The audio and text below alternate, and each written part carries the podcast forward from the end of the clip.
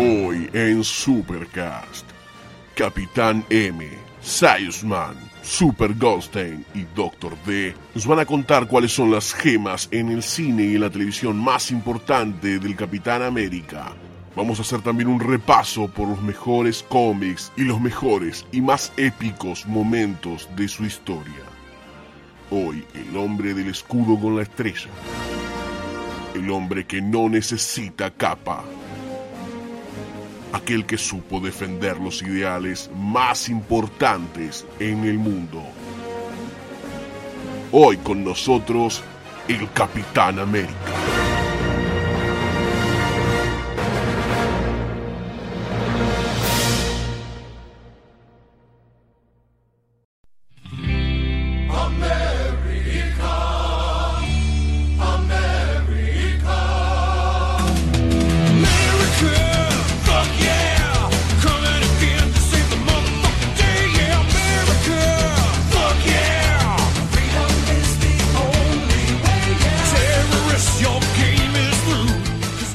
White and Red Stripes and Some Stars in the Blue Sky.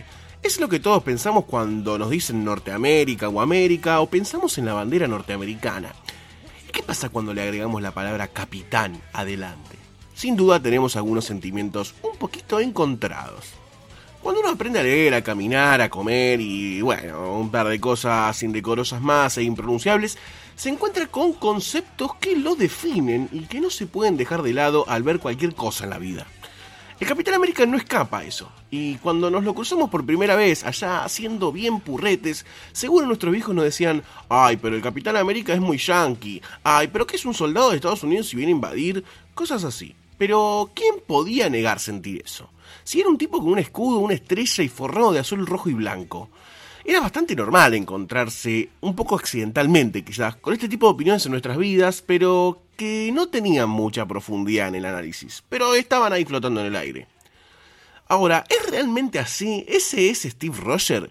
¿Quién es el Capitán América y cuáles son sus verdaderos ideales que defiende? Vamos un poquito a adentrarnos en la historia del Capitán América. Allá por los años 19... Allá por los 40 el mundo estaba bastante, bastante arruinado. Había guerras históricas por toda Europa que iban a durar décadas. Personajes nefastos en todos los bandos trataban de imponer cosas que muchos no se entendían. Y los países parecían dividirse en un blanco y negro internacional bastante peligroso. Y es en ese contexto que Timely Comics no tuvo la mejor idea que de la mano de los pibes Joe Simon y Jack Kirby, no tuvo mejor idea que montarse en el círculo propagandístico típico, típico de Estados Unidos y sacar un héroe gitero que penetre no solo en los niños, sino también en cierta parte de los adultos, ya que iban a tener que comprar los cómics. Pero bueno, es así como sale el primer número de Capitán América. El héroe del sueño americano, aquel que iba a evitar el embate hitleriano ante la democracia. Chupate esa norteamericana mandarina. Un tipo vestido con la bandera norteamericana y un escudo antibalas muy fachero con una estrella de cinco puntas impresa en el mismo, aparece en escena siendo casi casi el orgasmo del tío Sam. Ya en la etapa del número uno de la serie eh, aparece el capitán pegándole una trompada muy atinada en la mandíbula al mismísimo Hitler, aguantando de fondo las balas de todos los ministros nazis. El primer número se agotó al toque y fue un éxito total como era de esperarse. Como no podía ser de menos, ¿no? Un tipo vestido con la bandera norteamericana, como no iba a no vender. Contando la historia de Steve Rogers, un huérfano rengo de Brooklyn que se inscribe en el ejército de los Estados Unidos y se somete a algunas pruebas con un suelo medio loco para poder ser un supersoldado y convertirse de esta forma en la nueva arma super secreta de Estados Unidos en la guerra contra el eje.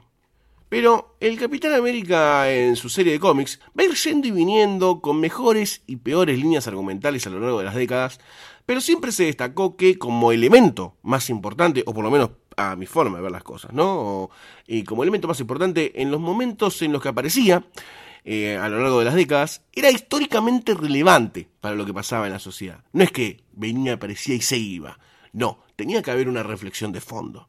Por ejemplo, por ejemplo, algo muy raro y que no se lo vio venir nadie fue que a mediados de los 50, plena guerra fría con los comunistas, para ponerlos en contexto, estamos, o sea, te vestís de rojo, sos un comunista, te gusta dibujar con izquierda, sos un comunista. Estaban así los yanquis en ese momento, muy perseguidos, muy, muy, muy perseguidos. Así que el Capi todavía tenía ciertos aires de defensa de la democracia en todo su espectro, con tendencias macartistas, algo que no iba muy de la mano y no estaba muy bien visto, que era como una posición medio gris en cuanto a la política norteamericana en ese momento, y sabemos que a los yanquis los grises no le gusta, ¿no? Le gusta bombardear o el petróleo, así que, bueno, ya sabemos cómo son los chicos. Igual ya para llegado al fin de los 60, una época mucho más linda, Steve y su cómic eh, tomaría giros bastante fuertes, pero seguiría en la línea de mantener ciertas banderas de luchas sociales, entre comillas, eh, como por ejemplo el feminismo en sus albores o la delincuencia juvenil, que en ese momento era un quilombo y estaba bastante en alza, los movimientos pacifistas, mal simplificado en la palabra hippies, y hasta quizás los movimientos de liberación afroamericanos en algunos momentos, sostenidos con apariciones de algunos personajes en los cómics y de algunas líneas argumentales. Todo eso Toda esa sopa de ideales se venían cada tanto y de diferentes formas puestas en el cómic del Capitán América. Entonces siempre a nuestro héroe se lo relacionaría con elementos o cuestiones o algunas partecitas de la sociedad de la década en la que le tocaba salir con el cómic impreso. Por ejemplo, Carter, eh, su novia, en una de las series de los 60, en uno de los capítulos de los cómics, no se quedaba a planchar en la casa mientras él jugaba a ser el héroe norteamericano, sino que salía a patear traseros y culos eh, como agente secreta de SHIELD. Esto era algo muy poco común para entonces y más que nada porque iba directamente a los niños. Eh, este mensaje de una mujer que podía trabajar, que podía llevar adelante una actividad, que podía hasta quizás ignorar lo que hacía el marido sin tenerlo como eje central de toda su vida, era un mensaje muy fuerte que lo recibían los niños y quizás a los padres le chupaba un poco un huevo porque no veían tanto lo que leían los pibes y los chicos consumían lo que sería la cultura que formaría la generación del futuro.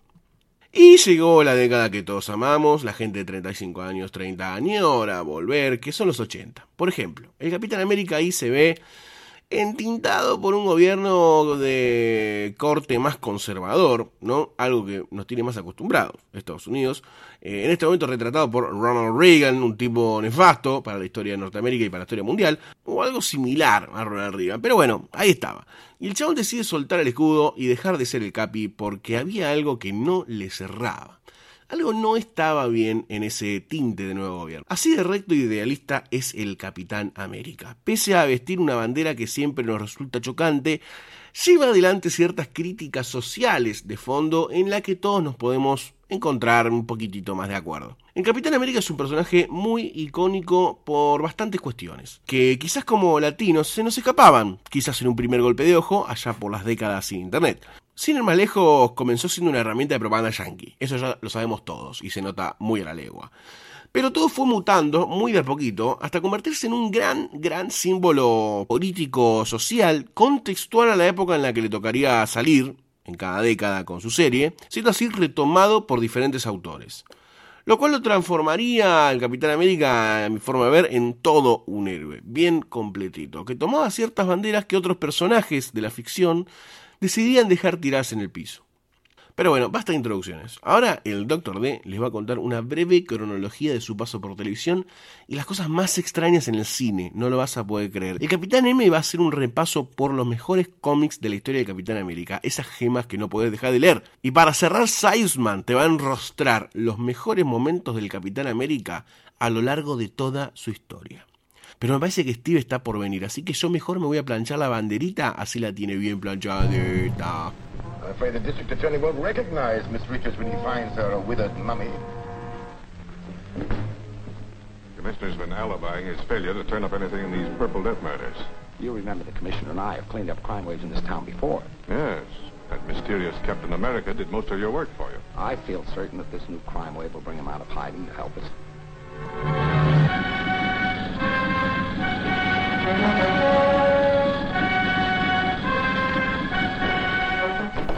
Estamos en plena Segunda Guerra Mundial. Los Estados Unidos entraron en la cancha y el Capitán América con ellos. En los cómics combatía al eje, le va de tundas a Hitler, Pero en el serial de 1944 la cosa iba un poco para otro lado. Dicho serial de 15 episodios tenía como protagonista a Grant Garner, quien es entrenado para convertirlo en un superhéroe. En los primeros capítulos investiga una serie de asesinatos, todos ocurridos debido a una extraña sustancia encontrada en la sangre de las víctimas. Al final del segundo capítulo tenemos al capitán persiguiendo al malvado Dr. Clinton Lehman, hasta su laboratorio, pero este queda atrapado entre los escombros del edificio con unos efectos especiales dignos de los Power Rangers y sus edificios de cartón. Son 244 minutos de un Capitán América, el cual tomaron de base para la realización del primer traje de Chris Evans. Pero la película de Chris Evans no sería la primera adaptación al cine del Capitán América, ya que en 1973 tenemos una película apócrifa turca. La película se llamó Thread de Abadan Tenemos a Capitán América interpretado por Aytekin Akaya. ¿De qué va la película? Y Capitán América va de encubierto a hacer una misión a Turquía junto con El Santo. El Santo es un luchador de catch mexicano, el cual tiene un montón de películas clase B de los 60. La misión de los dos era combatir a un villano en común, el hombre araña. En este caso, el hombre araña era el enemigo de la película. Pasó sin penas ni glorias, se estrenó en noviembre del 73, hasta que en 1978, en pleno apogeo del estreno de Superman, en 1979 llegaría la primera película de Capitán América. Your father developed and perfected the ultimate steroid. He called it FLAG, Full Latent Ability Gain. He injected himself with the serum, and it worked. A top secret serum gave Steve Rogers superpowers. Now he can use them to save a city from a madman with a bomb. Finished. If he accepts the challenge. Be Captain America, Steve. Interpretado por Red Brown, que es lo único que hizo. Dirigida por Rod Holcomb. En esta película, Red Brown interpreta a Steve Rogers, que es el hijo de un agente que en los 40 se hacía llamar Capitán América. En este caso, Steve Rogers es un artista y que le gusta pintar y por un accidente se le ponen un suero y queda transformado en el Capitán América. La película no tuvo nada de éxito, es un telefilm, y ese mismo año se estrena la segunda parte, Capitán América 2, Dead Too Soon. In Captain America 2, the U.S. government calls on Steve Rogers to help uncover a sinister plot against the United States by one of the world's deadliest criminals. Miguel? The revolutionary? In his quest for world domination, this man plans on holding the United States hostage. Yeah. En esta segunda entrega, el Capitán América tiene que detener al General Miguel, interpretado por Christopher Lee. Se llama General Miguel Posta, no General Michael. El General Miguel, que intenta realizar una guerra, una revolución, teniendo como arma un suero, el cual hace que la gente envejezca de golpe y fallezca. Ese es todo el plot. El tipo tiene que evitar que tire eso sobre el mundo y toda la gente muera. Obviamente, al final de la película, el General Miguel fallece, muere por su propia arma, ¿no? En 1990, también. A ver, si en el 78 se estrenó Superman y fue un golazo, en el 79 se estrenó Capitán América. En el 89 se estrenó Batman, que fue un golazo con Michael Keaton. ¿Por qué no estrenar otra película de Capitán América? Así es que en 1990 llega Capitán América. Where'd you get your guinea pig? Happens to be the best damn candidate out of 600 volunteers. A secret experiment gave one man the strength of a hundred. The rest of the world, he's just codenamed Captain America. And the power to save millions. The Jerry's had an experimental rocket ready to fire at a target. En pleno fulgor por Batman, se pone en producción después de 11 años una nueva película del Capitán América, dirigida por Albert Pune, quien dirigió Cyborg con un año antes. Tenemos una peli de bajo presupuesto protagonizada por Matt Salinger, donde el capitán pelea contra Cráneo Rojo, que la cabeza parecía una de esas figuritas de los Meatballs, no sé si se acuerdan. La historia comienza con un pequeño niño que es raptado en la Italia fascista y está por ser víctima de experimentos. La doctora Basali se niega a experimentar con el chico y huye a los Estados Unidos, donde siete años después experimenta junto con el gobierno yankee, convirtiendo a Steve Rogers en un super soldado. Paralelamente, tenemos a este pequeño niño, Tano convertido en todo un hombrecito, convertido en el cráneo rojo. Este planea lanzar un misil a la Casa Blanca, pero el capitán se mete en la lanzadera y luego de una batalla es atado al misil, pero no sin antes agarrar al cráneo rojo para salir los dos despedidos en el cohete. Pero Red Skull se corta la mano instantes antes del despegue y el cohete vuela con el capitán atado y caen en Alaska, donde queda congelado hasta 1990. Con los años, Cráneo Rojo se hizo cirugías, sigue en Italia y es el líder de una familia del crimen. Dicha organización se encargaba de hacer el trabajo sucio de los yankees, que era matar otros yankees que estuviesen en contra de sus proyectos capitalistas. En la lista están el doctor Martin Luther King, Kennedy, Robert Kennedy, los dos Kennedys, y el próximo a matar es el presidente actual de los Estados Unidos. Parece que Cráneo Rojo tiene una obsesión con el tipo. El capitán despierta y cree que está en 1940, pero la hija de su novia le da unos VHS donde se pone el día con la historia. Finalmente, el capitán se une a la hija de su novia y derrota a Cráneo Rojo y a su hija, que muere decapitada por el escudo del capitán. Y logran rescatar al presidente de los Estados Unidos. ¡Viva América! En esta ocasión tenemos un traje más creíble, es de goma, que se le queda mucho más pegado al cuerpo de Steve Rogers, los amantes del látex para bienes. La peli tenía un final polémico por lo cual tuvieron que cambiárselo y por eso el estreno se retrasó a 1991.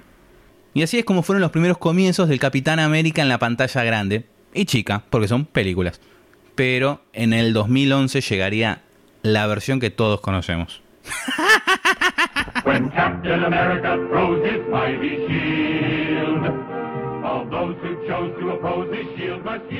Hacía varios años ya que nuestro querido Capitán América venía bastante maltratado y sin rumbo. Las ventas bajaban cada vez más y podríamos decir que a nadie le importaba mucho lo que pasaba con el personaje. La sensación que había era como que ya no era relevante. Estaba muy anticuado, no, le podían encontrar la vuelta. Esto es algo que con, personajes que tienen tanta historia por encima pasa, pasa bastante seguido. Dentro de todo este contexto nos encontramos con Avengers Disassembled, una historia donde la bruja escarlata se deschaveta y se pone un poquito a juguetear con las mentes de, los Vengadores. Así termina siendo que se peleen entre ellos, la mansión de los Vengadores se destruye, Visión empieza a repartir para todos lados, palman varios personajes, Hawkeye y Ant-Man entre ellos, pero lo más grave le pasa a Tony Stark. El tipo estaba dando una conferencia en las Naciones Unidas y de repente empieza a portarse como si estuviera medio borrachín.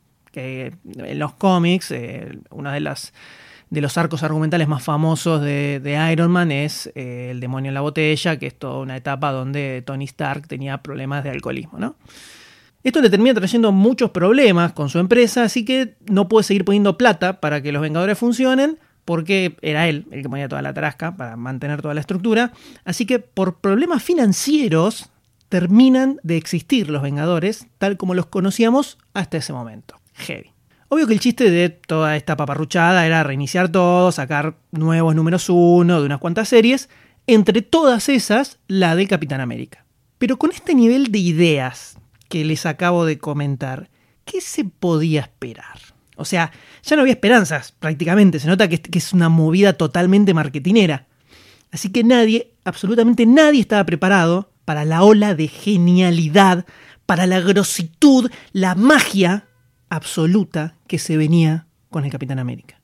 Y todo eso se lo debemos a alguien que ya hemos nombrado en otros episodios, el señor Ed Brubaker.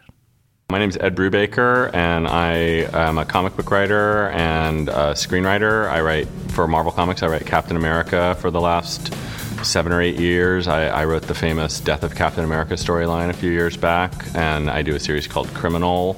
Brubaker uh, formó parte de, de, toda una etapa de recambio creativo que, que hubo en el, en el cómic mainstream norteamericano donde después de que implosionara un poco a, grandes rasgos, ¿no? después de que implosionara el mercado en la segunda mitad de los 90, se dieron cuenta que se necesitaba contar nuevas historias y así es como empiezan a llegar autores de otros medios, como por ejemplo Gerard Ruka, que era novelista, eh, J. Michael Straczynski, que era guionista de TV, es el creador de Babylon 5, por ejemplo, Kevin Smith, que era cineasta, lo, lo conocemos, y también empiezan a captar gente del ambiente independiente, como Brian Michael Bendis, Brian Azarello y nuestro amigo Ed Brubaker. ¿Qué es lo que tiene de especial este muchacho Ed? ¿Cuál es su marca registrada? Es el estilo noir. Así de simple. Y así de mágico también. Porque es algo que maneja muy, muy bien. Se hizo conocido principalmente escribiendo historias con, con un estilo de policial negro, así bien, bien noir, con mucho suspenso para Dark Horse, y a mediados de los 90 termina capturado por DC. Ahí empieza despacito a hacer algunas series no superheroicas como Sin the Crime y Sleeper. Muy bueno esto. Pero la gran popularidad le viene cuando empieza a escribir a nuestro querido hombre murciélago, a Batman. Se hace cargo del título principal, después mete algunos números de Detective Comics y en el medio hace algunas miniseries. Y su gran logro es darle a Batman este toque noir, justamente, que es su marca registrada. Pero como si eso fuera poco, en esta etapa cosecha dos gemas indiscutibles. La primera es Gotham Central, con Greg Rucka, una serie centrada en el departamento de policía de Gotham, donde no voy a detenerme a decir lo zarpado que está esto, vayan, léanlo todo, después vienen, me dan las gracias, listo. Pero la segunda, la segunda gema es la coronación total. Es el ascenso al podio de los más grandes del universo. Porque hacer algo tan zarpado con Batman, bueno, digamos que no es tan jodido, ¿no? O sea, muchos lo han hecho. Pero solo los grandes pueden darle grositud a Catwoman. Posta. No es joda. Hubo una época donde Gatúbela era de los títulos más interesantes de DC. Y todo gracias a Brubaker que, otra vez, le da ese toque noir, de suspenso y de policial increíble. No voy a ahondar mucho en esto porque seguro en algún futuro vamos a hablar de, de, todas estas cositas mágicas, pero a esta altura estamos en el 2004 y el muchacho ya era muy conocido, no sé si una superestrella, pero tenía sus seguidores.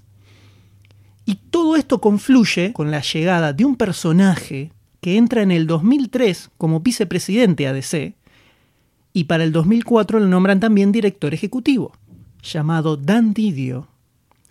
Lo que pasa acá es que Warner estaba planificando las nuevas películas del universo DC, ya estaban trabajando en Batman Begins para el 2005 y Superman Returns para el 2006 después de infinitos años de, de, de laburar una película nueva de Superman y empiezan a meterse cada vez más en el tema de la editorial, que hasta ese momento no le daban mucha pelota. Iba a empezar un lento descenso a los infiernos, que entre otras cosas provoca la huida de muchos autores importantes a otras tierras, básicamente a Marvel, sobre todo llegando a fines de, de esa década. Así que cuando ese año vence el contrato de exclusividad que tenía con DC, enseguida Marvel tira los anzuelos para engancharlo y llevarlo para su cancha. Cuando caen las oficinas de Marvel, lo agarra Joe Quesada, que era el editor en jefe en ese momento, y le dice, no, no, no, no, no, no, yo lo que quiero escribir es el Capitán América. A mí no me dé ninguna cosita segundona, nada de eso que tengas ahí medio arrumbado. Yo quiero Capitán América. Y Quesada le dice, bueno, mira, no sé, es, es uno de los personajes insignia, ¿viste?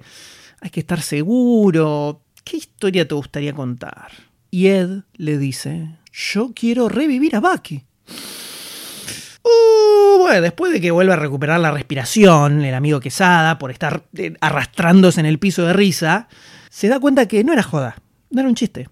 Así que Brubaker le dice, mira, déjame que te arme un pitch, te arme un resumen de toda la historia, te lo doy y vos después me contás. Evidentemente esa venta de la idea que le hizo al amigo Quesada funcionó bastante bien porque en enero del año 2005 sale un nuevo número uno de Capitán América escrito por Ed Brubaker y muy importante, dibujado por Steve Epting.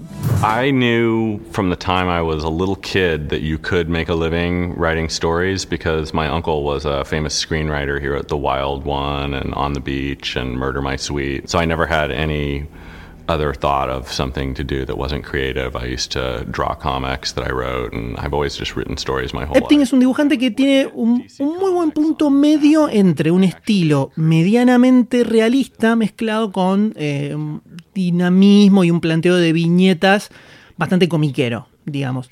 No soy súper fan de Epting, más que nada porque depende mucho de tener un buen entintador, que en los primeros 12 números lo tiene, después se empieza a complicar un poco. Y aparte se usa mucha foto para los fondos, eso me molesta un toque. Nunca suele quedar bien, salvo que le pongan mucho laburo gráfico de Photoshop. Y este no es específicamente el caso. Pero igual termina formando una especie de, de, simbiosis con Brubaker, algo que ya le había pasado con otros dibujantes, con Michael Lark y sobre todo con John Phillips, con los que después hace un montón de cosas. Así que se ve que Ed es bastante gauchito con los dibujantes. Entonces, ¿qué es lo que aporta Brubaker que termina cambiando todo el enfoque del Capitán América? Voy a intentar no spoilear mucho, porque esto es algo que hay que leer, pero lo principal es darse cuenta que el Capitán América no es un superhéroe, por lo menos no es un superhéroe en un sentido tradicional del término. El tipo antes que cualquier otra cosa es un soldado. Y tampoco es un soldado tradicional, es un soldado que vivió muchísimas guerras y un montón de batallas de las más sangrientas y violentas que existieron.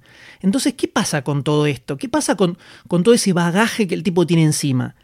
Básicamente lo que hace es decir, Steve Rogers no es la identidad secreta, Steve Rogers es el Capitán América. Es un tipo con una vida muy particular. ¿Dónde se refleja eso? Esto que ahora, después de ver las películas, eh, parece re obvio, en ese momento fue clave y casi revolucionario. Entonces empezamos a conocer sobre la vida de Steve Rogers.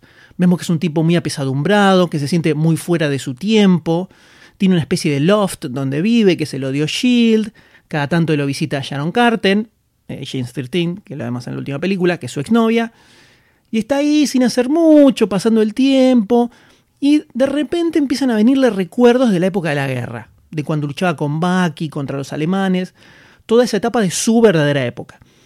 En general, en la historia del personaje, no se le da tanta pelota a toda la etapa de la guerra porque es medio contradictoria, tiene cosas medio insostenibles como Bucky, un adolescente en plena Segunda Guerra, medio raro. Pero Brubaker se hace cargo de todo y va a ser una constante en su etapa. Este es un Capitán América que va a tener siempre muy presente todo lo que vivió durante la guerra y Brubaker lo va a resignificar todo muy magistralmente. Ya antes se habían hecho eh, algunos ajustes a toda la etapa pre-Avengers del Capitán porque había muchas cosas que no cerraban, entonces...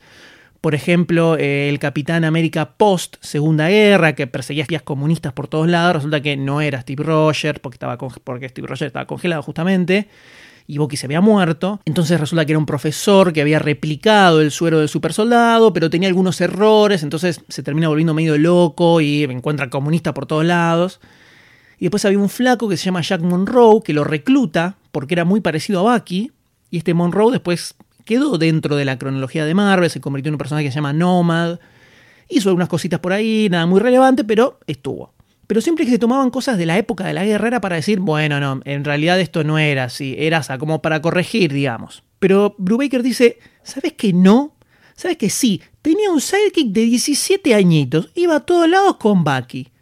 ¿Pero por qué? Porque Bucky era un experto en trabajo espía, en hacer operaciones bajo el radar. Cuando tenían que asaltar una base enemiga, el Cap iba al frente con el escudo bien alto, como si fuera la bandera, pero a Bucky lo mandaban para que se infiltre, atravesando el alambrado. Viste, el pibito iba arrastrándose muy tranqui, con un cuchillito en la boca y pipi, te degollaba a todos los soldados que estaban de guardia para que todos entren. Para la prensa la idea era no, el pibe representa el espíritu de los jóvenes, pero la realidad, eh, en la realidad la cosa era bastante distinta. Era una especie de máquina stealth de espionaje. Esto es lo que hace Brubaker. Vuelve a traer todo el pasado, toda la época de la guerra, y empieza a contar cómo cosas que pasaron en esa época todavía hoy en día lo siguen afectando. Arma un ida y vuelta constante, sobre todo en los, en los primeros números, la historia que nos cuenta Brubaker casi que es más sobre las épocas de la guerra que es sobre lo que está pasando actualmente. Y esto que conté de Bucky es un detalle nada más, porque empiezan a aparecer recuerdos que tenía reprimidos por haber estado congelado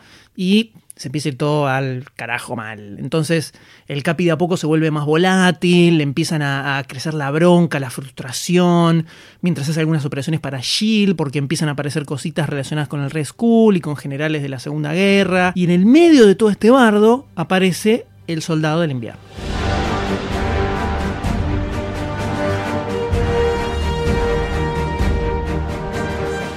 Yo quiero que entiendan un poco el punto de vista del lector con este tema. Resucitar a un personaje que se murió hace mil años siempre cae mal, siempre. Principalmente porque es algo que siempre se hace como movida marketinera, nunca tiene una historia interesante atrás y como que se caga un poco en la historia del personaje. No me refiero a cosas como la muerte de Superman, donde ya sabes que va a revivir. Entonces, esto era muy sensible pero está tan bien planteado, es tan progresiva toda la investigación que va haciendo, cómo te va contando todos los sentimientos que le despiertan a él, lo que pasó en la guerra, que cuando llega ese momento, que obviamente el capino se lo toma muy tranquilamente, sentís toda la bronca y la frustración que tiene el tipo. Esto que en cualquier otro contexto sería algo eh, totalmente horrible, acá se convierte en una obra maestra total. El personaje de Winter Soldier es increíble, tiene una chapa, un backstory súper interesante, a tal punto que después de un tiempo empieza a jugar a la par del Capitán América. Y cuando llega el momento en que vuelven a trabajar juntos, porque aparece un robot gigante, está tan bien armada la dinámica entre ellos que pensás, por Dios, así es como tendría que haber sido siempre, ¿cómo pudimos estar todos estos años sin Bucky? Toda esta etapa del Capitán América se llevó cuatro premios Eisner, que son algo así como los Oscar del cómic yankee, y fue tan tan exitoso que Brubaker se quedó durante ocho años escribiendo El Capitán. Y en un momento incluso estuvo escribiendo dos títulos en paralelo. Un monstruo. Un monstruo. Y en el medio de toda esta etapa ocurre Civil War.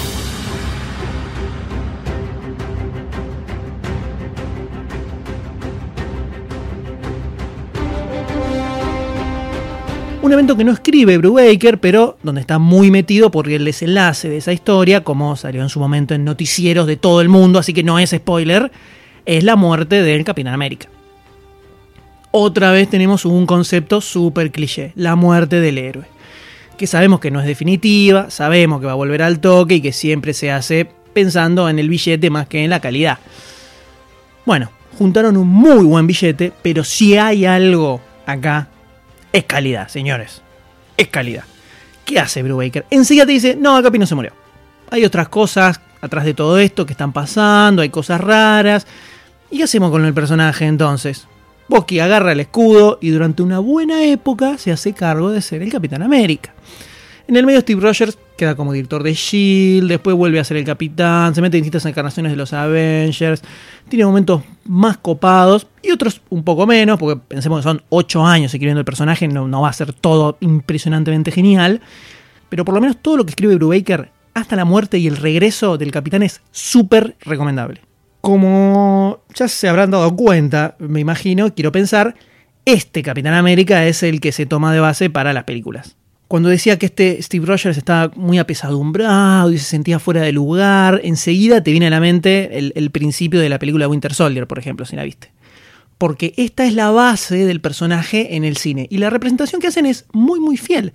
A tal punto que alguien que nunca haya agarrado una historieta en su vida, si se pone a leer esto después de haber visto las pelis, le agarra la onda enseguida, va a sentirse como que todo es muy familiar. De todos estos ocho años del amigo Brubaker, lo que más más recomiendo casi obligatoriamente es la saga del Winter Soldier.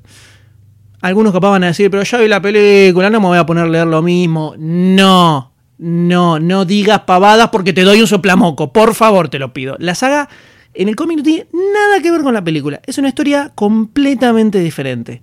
Lo único que tiene de parecido es que en las dos está el Winter Soldier, que es Bucky, obviamente. Nada más.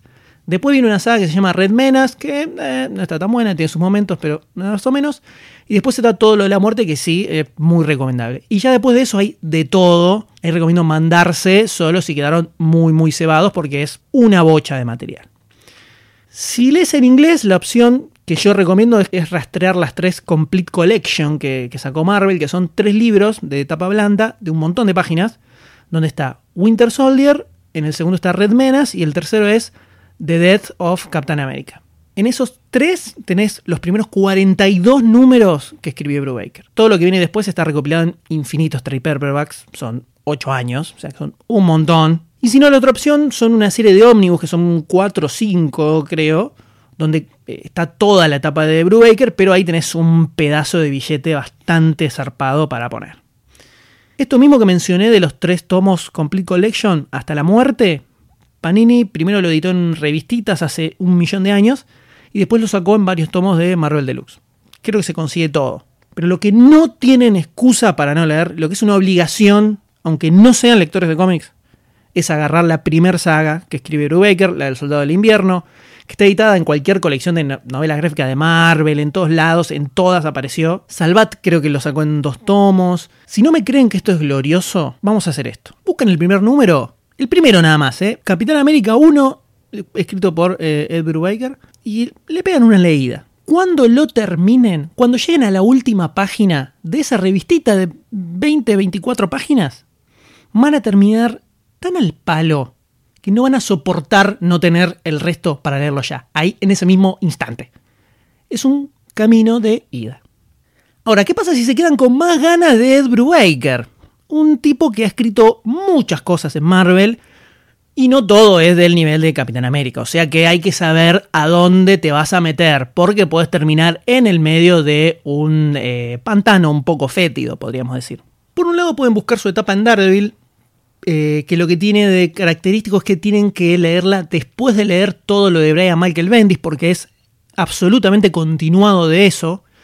O sea que en realidad tienen que leerse lo de Bendis primero y después lo de Brubaker. Después, si no, tiene una serie de Iron Fist que hizo con Matt Fraction, que es lo que se va a tomar de base para la serie de Netflix. O sea que si quieren prepararse para eso, pueden agarrar esto. Esto es cortito, él hizo 14 números y toda la serie son 27 más o menos por ahí, o sea que no es un montón para leer. Después estuvo escribiendo X-Men en una época, eso es un poco más complicado, no, no recomiendo mucho que se metan ahí. Pero lo que sí son dos gemas astronómicas. Es lo que publicó en el sello Icon de Marvel, que es un sello donde salen las publicaciones Creator Owned, o sea que los derechos los retienen los creadores. Acá lo que tienen que buscar son dos palabras, simplemente. Dos palabras. Criminal es la primera. Y la segunda es incógnito. Péguenle una leída a eso, después me cuentan.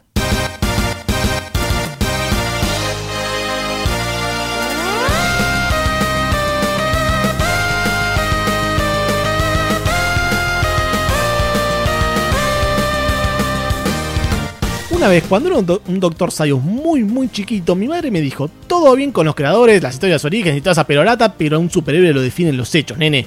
Y aplicando esa enseñanza, voy a contarles un par de hechos que claramente definen nuestro héroe del momento, el Capitán América.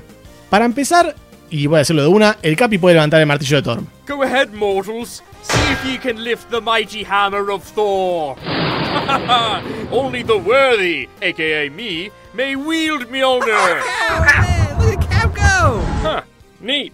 Captain America? You're worthy? Well, yeah. I sacrificed my life to stop Red Skull. I was frozen and gave up everything to save the world. Yeah, okay. That makes sense. Still, no one else can wield. Así es, pudo levantar el mítico Mjolnir. Pero no por su superfuerza, porque el martillo de Thor no se levanta usando fuerza física. Ya vimos que unos cuantos que quisieron y no pudieron. El martillo lleva una inscripción en el mango que dice: Aquel que empuñe este martillo, si es digno de él, poseerá el poder de Thor. Y el Capitán América demostró tener los huevos bien puestos y ser uno de los pocos seres dignos en el universo que levantó el martillo de Thor. En una ocasión, en una batalla contra los seguidores de Seth, el Capi quería alcanzar el martillo que mano de manteca Thor había dejado caer. En el camino, para devolvérselo, se encontró rodeado de enemigos que prácticamente querían comérselo vivo, por lo que el capitán no tuvo mejor idea que empezar a regular el martillo a lo Thor, así, viste, a lo, guapo, y bajar todo el que estaba de pie. Más tarde, cuando se terminó encontrando, Thor lo felicita lo llenó al lago por poseer un corazón puro y mente noble como para levantar el martillo. No sé ustedes, pero yo no conozco mucha gente que haya sido elogiada por un antiguo dios del trueno nórdico, ¿eh? Así que punto para Capi. Sabemos que el universo Marvel está repleto de criaturas y monstruos mitológicos, por lo que muy de vez en cuando suelen mezclarse esos mundos con lo de los héroes y se harán unas transformaciones medias locas. Como le termina pasando a nuestro adorado Capitán América, que tras un enfrentamiento con Nightshade, la autonombrada reina de los hombres lobo, es inyectado con un suero que lo convierte en, y obviamente, un hombre lobo. A pesar de su cambio físico, el capitán sigue siendo el mismo, o sea, sigue siendo consciente de lo que hace. Así que logra escapar de las garras de Nightshade y se enfrenta con todo su séquito cuando, por esa casualidad del destino Marvel, se termina encontrando con otro caballero de vello tupido en el pecho. Claro, estoy hablando de Wolverine, que justo estaba volviendo por ahí y justo estaba en furia berserker, o sea que estaba ultra violento el tipo, y esto le da la excusa perfecta para ir peleándose con todo lo que se le cruzaba en el camino. Hasta que se encontró con el Capi, que estaba teniendo un día bastante de mierda. Nuestro héroe, ya convertido en hombre lobo, de un garrazo le arranca la cara a Wolverine. Y todo bien con la regeneración, pero sin jeta se te complica ver. Y lo dejó fuera de batalla, automáticamente. Así, un KO en primer round. Así que el tipo convertido en hombre lobo se cargó a uno de los personajes más badas de todo el universo Marvel, ¿eh? Eso es algo épico. Pero algo que caracteriza a Steve Rogers son sus ideales. Es sabido que recorrió un largo camino desde su postura pro guerra y pro políticas estadounidenses desde sus primeras apariciones. Y a pesar de amar a su país, el Capi varias veces tuvo desacuerdo con los gobiernos de Estados Unidos cuando las acciones o decisiones que tomaban no iban de la mano con sus creencias. Un ejemplo de esto es lo que le pasó a mediados de los 70 cuando descubrió que el presidente de Estados Unidos era líder de, un- de una organización terrorista llamada Secret Empire. Se daba a entender que el presidente en cuestión era Nixon, que cuando salió el cómic estaba hasta la happy con el escándalo de Watergate. En ese momento Rogers se dio cuenta de que no podía defender el ideal norteamericano y decidió dejar de ser el Capitán América. Pero como su costado superheroico era más grande, cambió de identidad y se convirtió en Nomad. Esta etapa de rebeldía con su nuevo alter ego le duró cuatro números nada más, hasta que se dio cuenta que no tenía que apoyar ciegamente al gobierno para apoyar el ideal norteamericano y volvió a ser el Capitán América que todos queremos. Como vemos, es un tipo que todo el tiempo se descubre. Como sabemos, un superhéroe es definido por sus villanos. El caso del Capitán no es la excepción. Cuando nació allá por los 40, sus principales enemigos fueron Hitler y los nazis, que en la actualidad esta confrontación con el nazismo es recordado cada vez que se enfrenta a Red Skull. Cuando acaba la Segunda Guerra Mundial y antes que se convirtiera en el héroe que todos conocemos, pasó a ser utilizado como propaganda política por Joseph McCarthy, durante la cacería de brujas que se desató en Estados Unidos contra el comunismo. El Capi llevó el título de Comic Smasher, algo así como aplasta comunistas, y se encontraba con espías enviados por los soviéticos todo el tiempo. Este capitán casa comunista solo duró un año, pero una vez que la fiebre macartista dejó de tener consenso en el pueblo yankee, toda esta etapa se convertiría en un problema para Marvel. Pero Marvel, muy avispado, decidió que el capitán de los 50 no era Steve Rogers posta, sino un profesor de historia loquito que se operó la cara para parecerse a Roger y que también reclutó a un joven tan loco como él y muy parecido a Bucky Barner para que sea su sidekick. Ambos inyectaron una versión de suero pero más inestable y se imaginaban comunistas espías por todos lados. Por lo que nuestro Capi quedó libre de culpa y eso demuestra la cintura que tiene para esquivar situaciones históricas comprometedoras. ¡Es un genio! Pero el Capi no es solamente puñetas e ideales. Bajo esa máscarita, ese escudo, hay lugar para el amor. Para los que conocen al Capitán solo por sus películas, saben, que la, saben de la relación que tuvo con Peggy Carter. En Capitán América The First Avenger, Peggy es una agente que pelea junto a los aliados contra el nazismo e Hydra es muy dura, es muy pilla, y se vuelve el interés romántico de Steve Rogers. Había mucha onda y todo hubiera sido como un cuento de hadas si el tipo no hubiese terminado congelado en un cubo de hielo por más de medio siglo. A Peggy la volvemos a ver en Winter Soldier, pero con unos cuantos años más encima, con el Seven, y ya no está tan buena. Debe haber algún gerontofílico por ahí que le dé, pero bueno, sobre gustos. Pero en esta misma película aparece otra mujer en la vida de Capi, que es la gente 13. Es una agente de S.H.I.E.L.D. que hace de vecina al capitán para espiarlo, pasa un par de cosas en el medio, o sea, básicamente toda la película, y para el final de la película termina poniéndose del lado de Roger y se nota que hay una especie de onda ¿viste? Lo que no queda claro en estas dos películas es que la gente 13 se llama Sharon Carter y es la sobrina de Peggy Carter. El tipo es tan grosso que le da a toda una familia entera a través de generaciones. Es un capo, es un capo, hay que aplaudirlo de pie. Y además en el cómic se come a Black Widow, así que... ídolo. ídolo.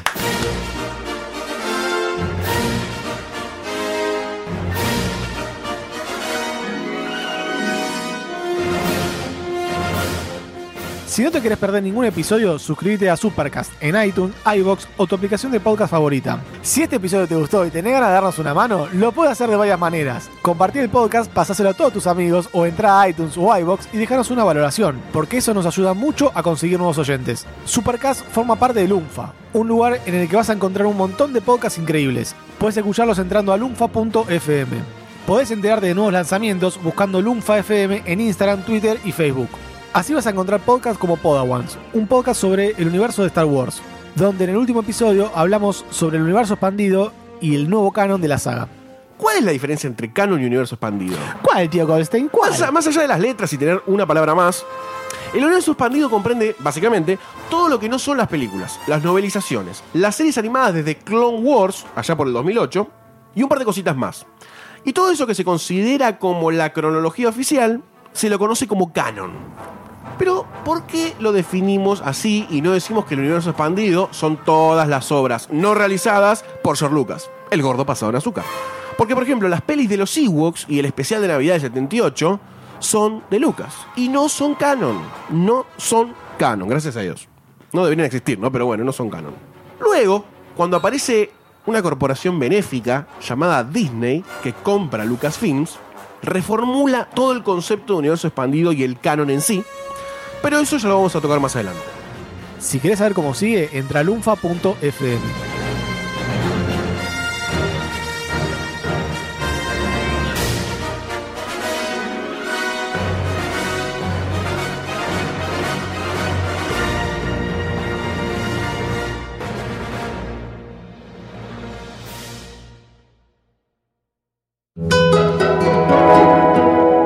Lunfa.